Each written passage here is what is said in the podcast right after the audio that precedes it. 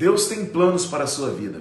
Em 2 de Reis, capítulo 13, versículo 1 está dito: No 23 ano do reinado de Joás, filho de Acasias, rei de Judá, Joacás, filho de Jeú, tornou-se rei de Israel em Samaria e reinou 17 anos. Bom, Joás era filho de Acasias e Zíbia de Judá. Ele começou a reinar muito precocemente, com apenas 7 anos de idade, e reinou durante 40 anos em Jerusalém sobre Judá. Quando seu pai Acasias foi morto, toda a sua família real foi assassinada, exceto ele. Em meu livro, Encontrei um Pai, ah, descrevo a morte dos três primeiros filhos da minha mãe. A violência e a brutalidade de meu pai contribuíram para essas perdas. A minha mãe conta que aos sete meses eu apanhei muito do meu pai. Eu era apenas um bebê de sete meses de vida quando sofri violência pela primeira vez. Impedida de me acudir, ela diz que permaneci soluçando toda a noite, uma imagem que não se apaga da sua mente. Apenas pela manhã, quando meu pai foi para o trabalho, ela teve condições de cuidar de mim e aconchegar-me ao seu colo materno. Confesso que enquanto escrevia estas palavras, as lembranças de quanto a minha mãe foi importante em minha vida se tornaram ainda mais vivas. Depois da conspiração e morte na família do jovem rei, Joás se tornou o único descendente vivo de Salomão, cumprindo Deus assim a promessa de que não deixaria a casa de Davi sem um descendente no trono. Dessa descendência viria o Messias, Jesus Cristo seu dom aponta para o seu chamado, sua dor será sua especialidade. Sua semente determina sua colheita. Defenda o que Deus lhe deu, lute por tudo que o Senhor lhe entregou na vida. A frase de hoje é: Veja o futuro além das suas dificuldades. Hashtag cuidado. Bom, Joás teve toda a sua família assassinada. Essa é mais uma daquelas velhas histórias de Rainha Má, sabe? Atalia é filha de Jezabel com Acabe, reis de Israel. Mulher muito má. Depois que seu marido morre, ah, seu filho Acasias sobe ao trono e, sob a influência da mãe, ele reina. O rei Acasias e seu tio são mortos por um capitão chamado Jeú. Atalia usurpa o trono nesse período de forma fácil, pois nenhum dos descendentes de Acasias tinha idade para assumir o trono. De forma oportunista, Atalia toma o poder do reino de Judá para si e aproveita para promover um massacre na corte de Judá com o objetivo de exterminar a dinastia de Davi. Dessa forma, Atalia procurou matar todos os herdeiros do trono, ou seja, seus próprios netos. Atalia era uma mulher má com um poder relativamente grande nas mãos. Porém, um de seus netos, Joás, foi salvo por sua tia Jeoseba. Joseba era casada com o sacerdote Joiada. Ela escondeu Joás no templo, impedindo que ele fosse morto pela própria avó. Joás tinha um ano de idade quando tudo isso aconteceu.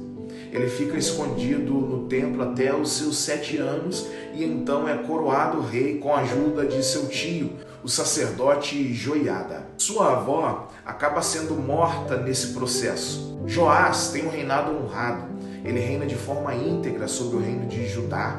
Enquanto seu tio Joiada estava vivo, ele fez tudo de forma correta. Depois da morte do seu tio, ele fez muita bobagem. Esse é um resumo bem rápido sobre a vida de Joás. E o que esse resumo nos ensina hoje? Primeiro, que os planos de Deus continuam apesar da maldade dos homens poderosos. Quantos empresários e políticos armam planos de destruição para se beneficiarem com tais atitudes? Quantos colegas de trabalho que são superiores ou têm mais influência falam enganosamente contra os inocentes para tentar derrubá-los perante seus chefes, por exemplo? Quantas pessoas poderosas tentam prejudicar aqueles que desejam ajudar só para sentir o prazer de destruir e se sentir poderoso? Diante desse cenário, nós nos sentimos tão indefesos quanto Joás. Ele tinha apenas um ano de idade. Tenho um amigo que sabe muito sobre essas tretas de empresários e políticos. Toda vez que conversamos, eu me sinto assim, como um bebê. Porém, um bebê com a consciência de que quem governa, na verdade, é Deus. O livro está nas mãos dele. O livro da história está nas mãos dele.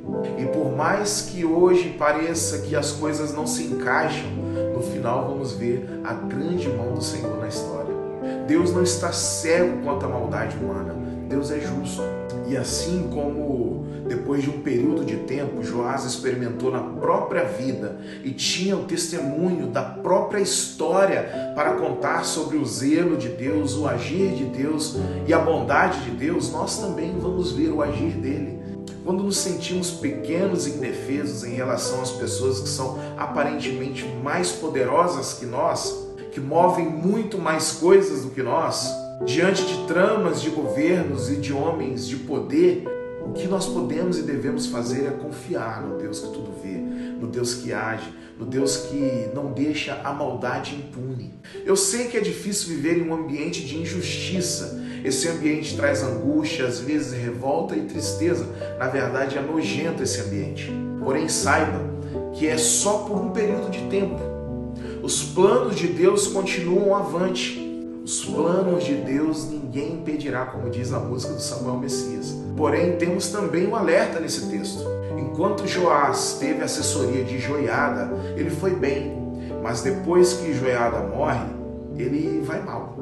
E com isso eu trago para mim e para sua vida essa experiência de que se morrer uma referência boa na minha vida, nós temos que estabelecer uma outra referência boa urgentemente.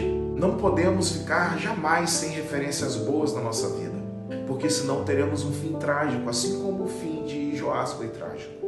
Que possamos sempre ter uma boa assessoria, bons amigos, amigos que nos tragam para o reto caminho, amigos que nos colocam diante de Deus, amigos que trabalham espiritualidade em nós. Os planos de Deus ninguém pode impedir. Os planos de Deus vão avante, mas como nós vamos viver esses planos vai contar muito. Então não abra mão de boas referências na sua vida. Confie em Deus e tenha cuidado para com a tua vida, não andando por caminhos maus. Espero que hoje Deus tenha falado ao coração de alguém. Tenha um dia abençoado, meu irmão e minha irmã.